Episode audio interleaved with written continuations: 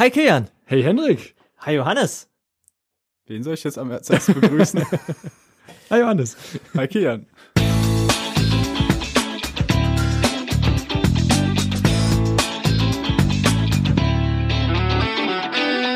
Äh, wir experimentieren mal wieder mit neuer Technik rum, äh, mit neuer alter Technik mal wieder. Es sind wieder Datenspuren. Way. Diesmal nicht Datenspuren 2017, sondern 2018. perfekt. Und wir sitzen diesmal nicht im Studio der Technischen Sammlung Dresden, äh, wo die Datenspuren letztes Jahr waren, sondern diesmal sitzen wir im Studio des Coloradios, äh, wo die Datenspuren dieses Jahr sind. Also das Also nicht im Studio, sondern im Zentralwerk. Das ist hier in der Rieserer Straße in Pieschen in Dresden. Das ist die neue Heimat vom C3D2, dem lokalen äh, Chaos Erfa.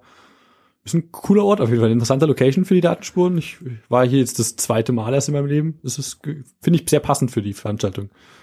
Ja, es verteilt sich so ein bisschen auf mehrere Räume und auf mehrere Gebäude. Der Ja. einer der Vortragssaal ist in so einem Nebengebäude und äh, das Coloradio ist in diesem eher sanierten Trakt, äh, in dem sich auch unten im Keller die ähm, der Hackerspace vom C3D2 befindet. Eigentlich ganz cool. Ja, und wir haben hier spontan die Erlaubnis bekommen, in den Raum reinzugehen und ein bisschen hier in diese Mikrofone reinzusprechen. Mal schauen, ob wir die Aufnahme hinterher auch von diesem Computer runterkriegen. Das Hoffentlich. Aber beim Petter Radio funktioniert's ja auch. Ich hoffe bloß, wir sind gerade nicht aus Versehen live. Ihr die Aufnahme nicht runterbekommt, wird das niemand erfahren. Und wenn wir sie nur live streamen, dann hören das jetzt nur sehr paar überraschte Zuhörer da draußen. Ich weiß zwar nicht, wo das dann live wäre, aber ich hoffe mal, wir sind nicht aus Versehen jetzt als Penta-Radio live oder so. Hallo, liebe Petter-Radio-Zuhörer. Hört akronymisierbar. Akronymisierbar. Wir stellen uns wenigstens namentlich vor. Ja, also diesmal sind wir zu dritt. Äh, der Johannes war noch nie bei uns mit auf der Sendung. Hi Johannes, kannst du, magst du kurz einen Satz zu dir erzählen? ähm, ja, ich bin Johannes und ich schreibe gerade meine Diplomarbeit, was sehr anstrengend ist. Und ansonsten befasse ich mich mit formaler Verifikation, weshalb ich vermutlich auch hier bin. Na, du bist einfach hier, weil wir uns äh, gerne mit dir unterhalten und du immer interessante Themen hast. Ja, das stimmt auch. Aber hast- formale Verifikation ist auch ein interessantes Thema. Wir werden jetzt auch ein bisschen detaillierter drüber reden können, weil wir wollten eigentlich noch zwei andere Leute, die heute einen Vortrag gehalten haben, ähm, mit in diese Sendung holen. Die mussten allerdings ganz spontan wegrennen. ähm, das heißt, haben wir mehr Zeit für Johannes. Genau. solange, solange du Zeit für uns hast. habt ihr euch Vorträge auf den Datenspuren äh, angeguckt dieses Jahr? Klar, also ein paar Sachen, die, die stattgefunden haben, zum Beispiel Johannes gestern, da, da kommen wir gleich dazu. Oder auch wohin noch ein paar. Also, unter anderem äh, fand ich sehr cool die, die Spieleentwicklung in Haskell. Das war äh, sehr amüsant von jemandem, der sich damit abmüht, äh, in Haskell ein kleines Spiel zu schreiben. Das Spiel sah auch sehr cool aus. War das gerade eben erst der Das war vor, äh, vor äh, zwei, zwei Talks her, also vor einer Stunde, vor anderthalb Stunden circa. War recht interessant und davor auch ähm, von äh, Patrick über die äh, über Augmented Reality und so die, die Grenzen beziehungsweise die Probleme, die damit einhergehen, fand ich auch sehr recht spannend mit. Und mir ein paar Gedanken gemacht, was so typische Use Cases sind, wa- was alles ganz cool wäre, hätten, wenn wir stabile äh, Augmented Reality haben, aber auch was so Probleme sind, wenn jeder mit einer Kamera vorm Gesicht rumrennt und alle anderen ständig filmt. Hat halt alles Vor- und ziemlich große Nachteile, aber klar. Also im, Allgemeinen dieses Jahr sind sehr viele technische Vorträge gewesen, im Gegensatz zu den Vorjahren, wo auch einige äh, allgemeine soziale oder kulturelle äh, oder politische Talks dabei waren. Dieses Jahr war es gefühlt ausschließlich Technikthemen. Stimmt, war, war mehr techniklastig, würde ich auch behaupten. Genau. Den, den Talk gerade über Spieleentwicklung in Haskell habe ich komplett verpasst, weil ich mit äh, dem Axel, den wir letztes Jahr interviewt hatten, ähm, da saß in der Ecke, der hatte gestern einen Vortrag gehalten über das Remarkable und wie er dieses, äh, dieses Dateiformat, was dieses, das, also das Remarkable ist so ein E-Ink Zeichentablet. Also er hat gestern einen Vortrag drüber gehalten, wie er das Dateiformat ähm, reverse engineert hat. Ähm, und ich habe vorhin mit ihm eine Runde rumgesessen und versucht, das in Rust neu zu schreiben. Sehr Mal schauen, mal schauen, wie weiter am Ende dieser Sendung mit der Implementierung war, aber ich wollte ihm auch so ein bisschen eine Einführung geben, das war eigentlich ganz witzig. Genau. Sehr nice. Ja, äh, du hast gestern einen Vortrag gehalten und zwar über ADA und Spark. Ähm, kannst du uns ein bisschen was dazu erzählen? Ja, also ähm, Ada ist eine Programmiersprache und die ist halt speziell darauf ausgelegt, ähm, sichere Systeme zu bauen im Sinne von Safety und von Security. Und im Gegensatz zu C, wo man zum Beispiel einen Pointer hat und der zeigt auf irgendeinen Speicher und man hat keine Ahnung, was da liegt und dann geht das Programm kaputt deswegen, ist, ist in Ada halt alles sehr genau spezifiziert. Das heißt, du hast keine undefinierten Speicherbereiche, du hast immer irgendein Array, in dem dein Speicher drin liegt und der hat immer eine definierte Größe und wenn du darüber hinausgehst, dann, dann. Sprich, ADA hat einfach ein Typsystem, ja. Ja, es hat ein, es hat ein sehr, sehr cooles Typsystem sogar. Also Typen in ADA sind nicht, wir haben verschiedene großartige Speicherobjekte, sondern Typen sind semantisch. Mhm. Das heißt, du kannst sagen, ich habe hier meine Uhrzeit und ich habe einen Stundentypen und der Stundentyp geht von 0 bis 24. Falsch, von 0 bis 23. Und wenn ich da 24 eintrage, dann bringt mir das halt einen Fehler. Das ist cool. Und wenn ich in meinem C, in meiner C-Stunde halt in einen Integer 365 eintrage, obwohl es eine Stunde ist, dann macht das Programm komische Dinge. Und das kann ich einschränken, indem ich sage, ich habe Zahlen, die bloß bestimmte Bereiche abdecken. Genau, ich sag dann halt, mein Typ Stunde ist ein Integer vom Range 0 bis 23. Sowas ähnliches hattest du in deinem Beispiel-Talk ja auch. Du hast irgendwie gesagt, ich möchte nur Integer, die ähm, also einen symmetrischen Integer haben. Das heißt, ich äh, habe im Negativen eine Zahl mehr und die äh, lasse ich explizit aus. Das war auch so eine Range-Geschichte. Aber der interessante, äh, der, der, das, das overlying Konzept davon ist ja, dass man ähm, in ADA auf eine bestimmte andere Art und Weise Aussagen über seinen Code treffen kann. Ist das das? Genau, also du hast halt ähm, in ADA, das nennt man Contract-Based Programming. Das heißt, du kannst äh, Aspekte an deine Funktion ranschreiben, wo zum Beispiel gesagt wird, die, alles, was die Funktion returnt, ist, eine, ist ein Wert größer null. Und das kannst du entweder machen, indem du sagst, die Funktion returnt einen Typen, der nur größer null sein kann. Oder du sagst, machst es als sogenannte Nachbedingung. Und diese Nachbedingungen sind recht interessant, denn einerseits kannst du quasi im Compiler einschalten, ähm, dass der Compiler das zur Runtime checkt und wenn zur Runtime das auftritt, dann läuft nicht irgendein invalider Wert in dein Programm rein, sondern dein Programm beendet sich ganz sauber mit einer Exception oder du fängst die Exception sogar ab und machst dann eine Fehlerbehandlung. Und wenn du Spark verwendest, also ein Subset von ADA, dann kannst du genau dieses Property zur, zur Compile-Time bereits äh, verifizieren. Das war eine Frage, die mir gestern eingefallen ist. Also man kann an Funktionen und an Typen auch Concepts ranschreiben? Ähm, an einfache Typen geht das nicht. Also du kannst einen Integer definieren, der hat einen bestimmten Wertebereich. Und das ist im Prinzip schon das maximale Constraint. Und wenn du den weiter constrainen willst, schreibst du einfach einen kleineren Wertebereich ran. Aber es gibt äh, in ADA Records, also das muss man sich vorstellen wie so ein Struct in C. Kann ich denn sowas schreiben wie, ich habe äh, einen String und der darf nur mit Hallo anfangen?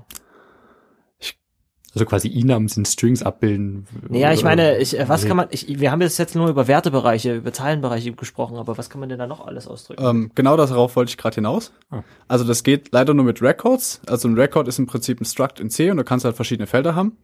Und wenn du jetzt diesen String, der nur mit Hallo anfängt, darstellen wolltest, würdest du beispielsweise, könntest du einen Record machen und da kann ich halt sagen, ich habe jetzt mein, mein erstes Feld ist ein String der Länge 5 und da muss immer Hallo drin stehen.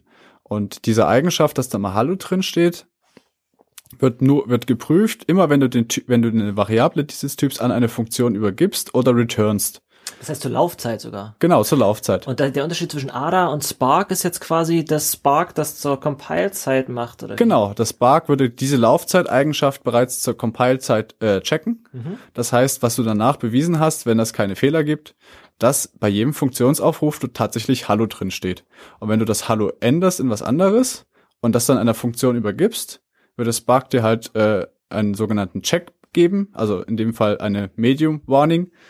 Und die würde sagen, dass dort die Möglichkeit besteht, dass es, dass deine äh, Typinvariante verletzt wird. Mhm. Und das heißt nicht, dass es zwangsläufig passiert, sondern Spark kann bloß nicht beweisen, dass es immer den Fall erfüllt, der gegeben ist. Und da wäre dann ein Punkt, an dem dein Programm abstürzen könnte. Ah, das klingt aber sehr, als könnte man das auch eventuell in anderen Sprachen nachbauen, oder? Ähm, die Leute von Adacore, die das äh, Spark aktuell entwickeln und auch das ADA entwickeln, stecken da sehr, sehr viel Energie rein und sehr, sehr viel Zeit rein, das zu beweisen. Also das klingt erstmal sehr einfach, hm. aber ähm, man läuft auch sehr schnell in, in, in Limitierungen rein. Das heißt, das Spark kann auch immer nur einen begrenzten Scope überblicken. Wenn du zum Beispiel jetzt eine Variable hast und du beweist, dass die vor einer Schleife einen gewissen Wert hat und dann rufst du eine Schleife auf. Und Spark weiß jetzt nicht, was in der Schleife so richtig passiert.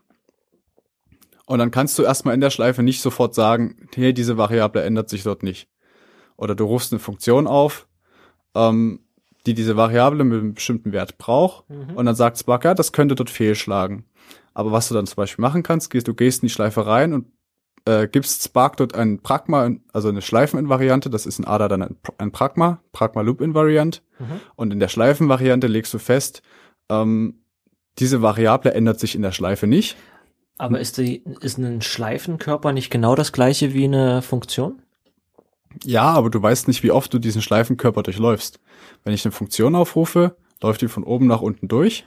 Ja. Und wenn ich einen Schleifenkörper auf, aufrufe, dann habe ich eine Abbruchbedingung Ja. und eine Wiederholung. Ich überlege bloß gerade, wenn man das nicht mit Schleifen, sondern mit, jetzt wird es sehr, jetzt wird es sehr konkret, ich hab, ihn, äh, wenn man das nicht mit Schleifen, sondern mit Iteratoren machen würde, ne, dann würde ich ja so einen Haufen von Lambdas aneinander chainen und die sind dann relativ, die sind ja stateless quasi. Dann könnte man noch so eine Aussage viel einfacher treffen.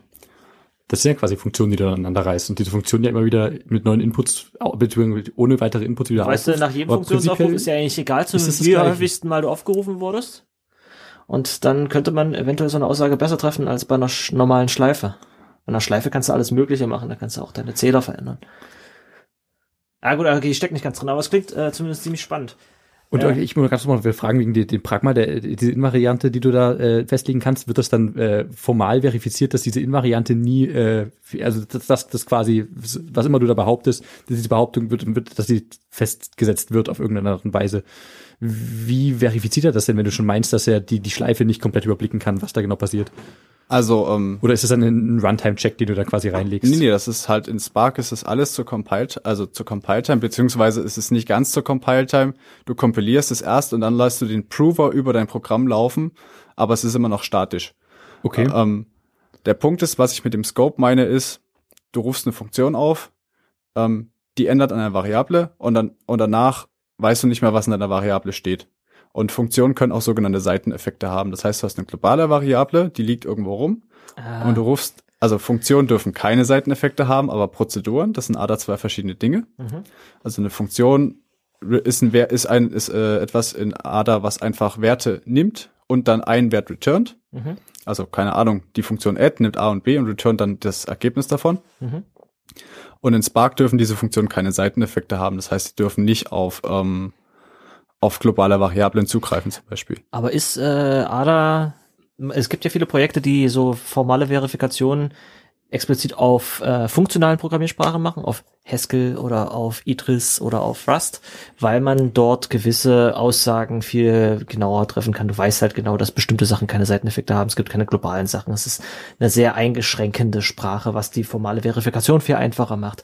Ist ADA eine funktionale Fu- Programmiersprache? Nein, ADA ist eine imperative Programmiersprache. Also die Syntax ist auch sehr Pascal-ähnlich. Also du hast Beginn und End, Mhm. keine geschweiften Klammern. Allgemein relativ wenig Syntax habe ich gesehen. Ne? Das ist selbst Das ist ja sehr Keyword-lastig. sehr. Keyword. Ja, es ist sehr keywordlastig. Also die Sprache ADA wurde auch unter der Prämisse entwickelt, dass man sagen kann, dass es sehr leicht sein muss, diese Sprache zu lesen. Mhm. Und auch wenn du nicht alle Sonderzeichen, die existieren, im Kopf hast und deren Bedeutung kennst, kannst du diese Sprache relativ gut verstehen. Das ist eigentlich Das ist ein nobles relativ schöner Ansatz, ja. Ich, ich meine, das ist jetzt für, für uns als äh, alltägliche Programmierer ein bisschen ungewohnt, weil genau das Pattern-Matching, was wir die letzten Jahre so uns eingebläut haben, genau da nicht mehr äh, zutrifft. Aber ich, äh, als jemand, der vielleicht komplett neu an Programmieren reingeht, da kann man sich das schon als Text ganz gut durchlesen. Das stimmt, ja. Ja. ADA hat generell die, die Eigenschaft, dass, es, dass das Ziel ist, Uneindeutigkeiten zu vermeiden. Also in C hast du gerne eine Aneinanderreihung von Operatoren und dann gehst du in deine Operator Precedence und musst Oh, rausfinden, werden, ja. welcher Operator wie gezählt wird. Ähm, ADA legt diese Operator Precedence einfach nicht fest und du musst klammern. Das hat den Mhm. Nachteil, du musst gern auch öf mehr klammern als in anderen Sprachen, aber es Das heißt, äh, Plus und Mal haben eine nicht festgelegte Precedence. Ich bin mir gerade nicht sicher, ob das für die Grundrechenarten auch gilt. Es kann sein, dass die Grundrechenarten da ein bisschen ausgenommen sind, weil das ist was ist, was überall eindeutig ist. Also Punktrechnung vor Strichrechnung. Aber wie würdest du die Precedence äh, intuitiv festlegen für den AND-Operator und ein Plus? Ja, Operatoren sind immer schwierig, ne? Das, äh, Genau. Aber auch C und C++ haben für den AND-Operator und den Punktoperator und auch das, äh, die normalen arithmetischen Operatoren Precedenzen, die untereinander gewisse Effekte haben. Und in ADA wirst du gezwungen zu klammern und damit ist für jeden, der das liest, auch wenn er nicht sofort weiß, welche Precedence das hat, ganz klar, welche Operatoren wie zusammenwirken. Das finde ich recht angenehm von der Idee her auf jeden Da könnte Fall. man aber Operatoren eigentlich auch komplett weglassen, oder? Operatoren abschaffen, klar. naja, ich meine, ob du nur bei jedem Operator klammern musst oder ob du einfach eine Funktion add hast, wo du zwei Parameter Das reingibst. machen ja auch mal die Sprachen. Das ist halt bloß eine Frage, ein Trade-off zwischen Verbosity und äh, Lesbarkeit. Ich meine, gerade mit Rund äh, Grundrechenarten kennen die meisten Menschen visuell sehr gut umgehen mit Operatoren. Äh. Aber äh, ich finde das allgemein ziemlich cool. Also ich fand deinen Vortrag sehr schön. Ich kann auch jetzt nur empfehlen, schaut euch den Vortrag, den der Johannes gehalten hat, äh, nochmal an. Der, die werden ja bei den Datenspuren alle aufgezeichnet. Wir packen dann einfach Links in die Show. Auf jeden Fall. Dazu. Das war echt spannend. Ähm, eine Sache, die mir aber noch eingefallen ist, jetzt, jetzt habe ich irgendwie so ein bisschen den subjektiven Eindruck, dass ADA eigentlich so von dem, wie du es beschrieben hast, eine Sprache ist, die sich eher nicht so gut für formale Verifikation eignet, allein aufgrund von Tatsachen, dass er halt nicht funktional ist und dass so gewisse Sachen wie äh, Operator Precedence einfach nicht klar ist und man dann gezwungen wird, so zu klammern. Das ähm, gibt es noch andere Sprachen, die sowas erlauben, bei denen es vielleicht einfacher ist? Ähm, Ist ADA die einzige Sprache, die diese diese Konzept, äh, dieses Konzeptkonzept mitbringt? Oder gibt es noch andere Sachen? also ADA selbst ist ja erstmal nicht das, was formal verifiziert wird, sondern Spark. Stimmt, ja. Also du hast äh, in ADA hast du auch so schöne Geschichten, wie du in C hast. Also du kannst halt auch ähm, Pointer verwenden. In ADA heißt das Access Type. Es ist eigentlich technisch gesehen ist es irgendwo ein Pointer. Eigentlich verhält es sich eher wie eine Referenz, ähm, was die Sache halt mit den Speicheradressen sehr viel einfacher macht. Du machst keine Pointer-Arithmetik mehr. Hm. Ähm, brauchst du auch nicht, denn du hast richtige Arrays. Ähm, ich weiß, also es, es gibt externe Beweise für viele Sprachen. Also Frama C zum Beispiel ist eine Möglichkeit, um C zu beweisen. Ähm, wie das bei funktionalen Sprachen aussieht, damit kenne ich mich leider nicht so gut aus. Aber prinzipiell, also i- Konzepte, die du bei imperativen Programmiersprachen hast, sind halt häufig nur bis zum gewissen Punkt beweisbar. Also ähm, ich glaube, die Spark-Leute überlegen, ob sie das, das Borrowing-Konzept aus Rust übernehmen möchten, damit sie dann quasi auch Pointer- oder Access-Typen beweisen können. Mhm, Denn wenn du einfach nur Pointer nimmst und irgendwo ein Stückchen Speicher rumreißt, hast du deine Beweisbarkeit an der Stelle verloren, weil das viel zu komplex ist und du keine Übersicht mehr hast, wer wann wie auf Speicher zugreifen kann. Aber das Borrowing-Konzept definiert ja sehr genau, wer wann auf Speicher zugreifen darf und damit bekommst du deine Beweisbarkeit Das ist halt ja wieder. fast schon eine Art Be Beweis, den der Compiler dann äh, erstmal durchführt, um zu schauen, ob du wirklich sinnvoll mit deinem Speicher, mit, ob, nicht ob du sinnvoll mit dem Speicher umgehst, aber ob du halt äh, nur exklusiv, äh, nur an einer Stelle mutable oder wie auch immer darauf zugreifst. Eine Überlegung ist, ob man überhaupt formale Verifikation bis zu einem gewissen Grad braucht, weil man bereits ein Typsystem hat, was ähm, einem erlaubt, genügend Aussagen über seinen Code zu treffen. Wenn ich jetzt zum Beispiel einen Integer-Typen äh, implementieren kann oder wenn mir das die Sprache das die Möglichkeit gibt, einen Integer-Typen zu implementieren, der nur von drei bis fünf geht, dann brauche ich auch keinen Beweiser mehr drüber laufen zu lassen, dann kompiliert es einfach nicht, wenn ich es äh, falsch reingebe. Ne? Das stimmt, aber ähm, formale Verifikation macht ja mehr als nur die, also das ist quasi der Punkt, an dem du sagst, okay, wir haben jetzt die Abwesenheit von Laufzeitfehlern bewiesen. Das heißt, das Programm stürzt nicht ab, es treten keine Exceptions auf. Ähm, aber du kannst zum Beispiel auch Logikflüsse damit beweisen. Das heißt, Jetzt wird's interessant. das heißt, ähm, es, du hast ein, ein, ein, ein, Da- eine Datenflussanalyse. Sag mal mal, du willst was verschlüsseln, du hast eine Verschlüsselungsfunktion implementiert. Und in ganz vielen Verschlüsselungsfunktionen ist zum Beispiel, du musst ein, ein Initialization-Vektor irgendwo reintun. Und keine Ahnung, der Programmierer zum Debuggen stellt, setzt er den jetzt einfach mal auf Null. Und dann debuggt er halt. Und dann vergisst er den zurückzusetzen und dann rufst du die Verschlüsselungsfunktion aus, tust du, auf, tust du dann Initialization-Vektor rein. Der wird halt einfach ignoriert. Und dann hast du halt eine schwache Verschlüsselung, weil das immer mit Null initialisiert ist. Äh, in Spark ähm, kannst du dann quasi als Aspect eine, eine Dependency angeben. Das heißt, dein Ciphertext hängt ab von deinem, äh, von deinem Plaintext, von deinem Key und von dem Initialization Vector. Und Spark wird dann eine Datenflussanalyse auf deiner Funktion aufrufen und feststellen, hey, du in- initialisierst deine, dein Initialization Vector einfach immer mit Null und ignorierst den Eingabewert und wird dir dafür eine, eine Warnmeldung ausgeben. Und an der Das Stelle hast du schick. quasi einen, einen logischen Fehler gefunden, der nichts mit irgendwelchen Typen zu tun hat, den du auch nicht hättest mit Typen abfangen können. Ah, sehr schön, krass, ja. Du hast jetzt auch schon äh, nicht triviale Software in ADA bzw. Spark geschrieben, hast du ja schon mal erzählt im, im ASCII sitzend. Gibt es da irgendwelche Schmerzpunkte, wenn man gerade was ein bisschen was Größeres schreibt, wenn man versucht, das komplett durchzubeweisen? Ähm, es einerseits, du darfst nicht anfangen, Software in Spark aus C abzuschreiben. Also wenn du Software portierst. Man sollte in keiner Sprache Software aus C abschreiben. Das stimmt. Aber du musst immer ein bisschen das Konzept von Spark im Kopf haben und dir überlegen, an welchen Schnittstellen du quasi bestimmte Bedingungen einfügen kannst, wie du deine Funktion strukturierst. Weil wenn du das halt falsch machst und so wie es in C gern mal gemacht wird, auch machst, dann kommst du ganz schnell an den Punkt, an dem das für dich schwerer wird zu beweisen, weil die Schnittstellen quasi falsch gewählt sind. Das heißt, du, keine Ahnung, du führst irgendeine spezifische Berechnung raus und davor und danach müssen bestimmte Bedingungen gelten, dann wäre das ein optimaler Punkt, um daraus eine eigene Funktion zu machen, in der du quasi davor und danach die entsprechenden Bedingungen checkst. Das heißt, ja, das, das, das, das meinte ich, deswegen ist es äh, halt einfacher, funktionale Programmiersprachen zu verifizieren und C ist keine funktionale Programmiersprache. Ja, das stimmt, wobei ich glaube, für viele Programmierer ist es einfacher, imperative Programmiersprachen zu verwenden. Das Weiß ich nicht Frage, mal, das ist eine Gewöhnungssache, aber das ist jetzt ein ganz anderes Thema. Ja, das, du, du willst einfach darauf hinaus, dass man mehr idiomatisches Ada Spark dann wirklich tatsächlich geschrieben haben sollte, damit man es einfacher beweisen kann, als wenn man versucht, das, äh, das C direkt äh, darüber zu übersetzen.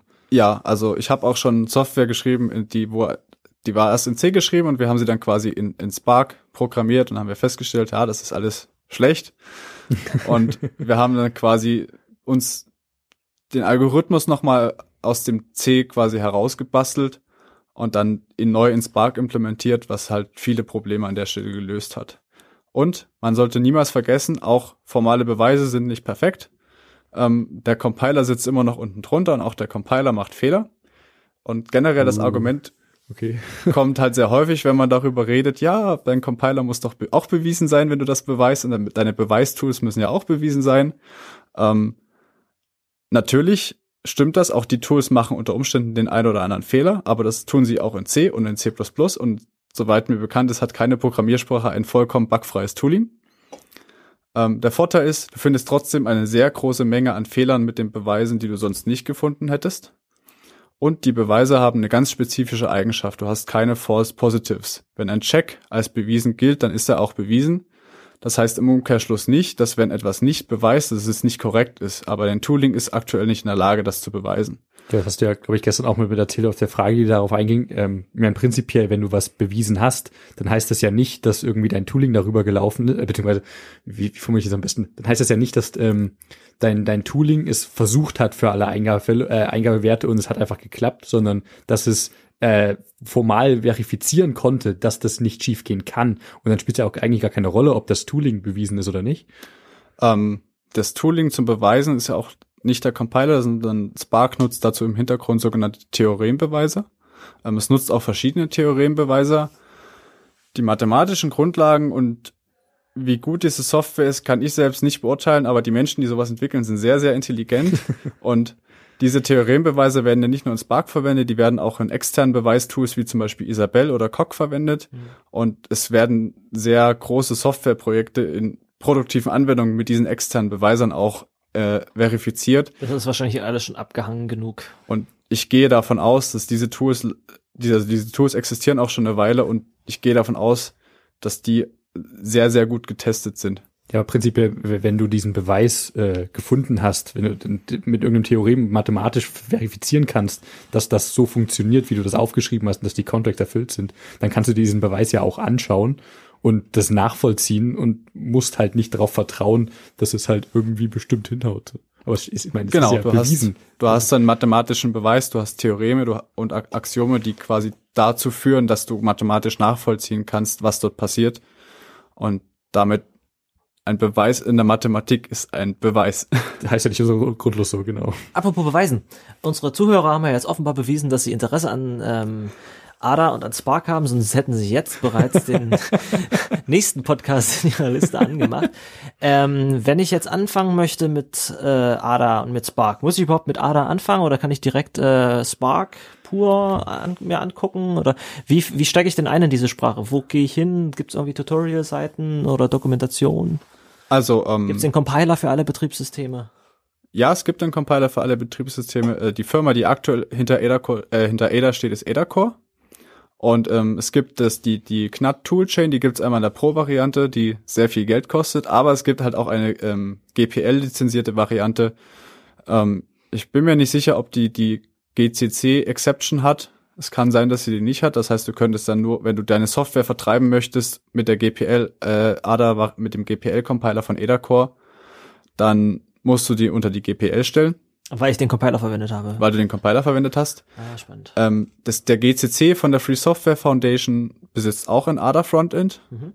Ähm, in den Sourcen, die ich mir so angeschaut habe, als ich eine Runtime dafür geschrieben habe, ähm, ist es ziemlich gleich. Mhm. Der, ja, wobei das neueste und aktuellste Tooling natürlich von Ada Core kommt. Das heißt, äh, Links zu den Tools, zu den Compilern und zu Tutorials eventuell kannst du uns ja noch geben. Das packen wir dann in die Show Notes. Genau, das kann ich noch machen. Sehr schön. Ich glaube, damit haben wir jetzt auch den, den, die Menge an Informationen, die wir in einem äh, Audioformat äh, transportieren können, was ADA und Spark angeht, äh, erschöpft. Sind noch andere interessante Sachen passiert in diesen Datenspuren?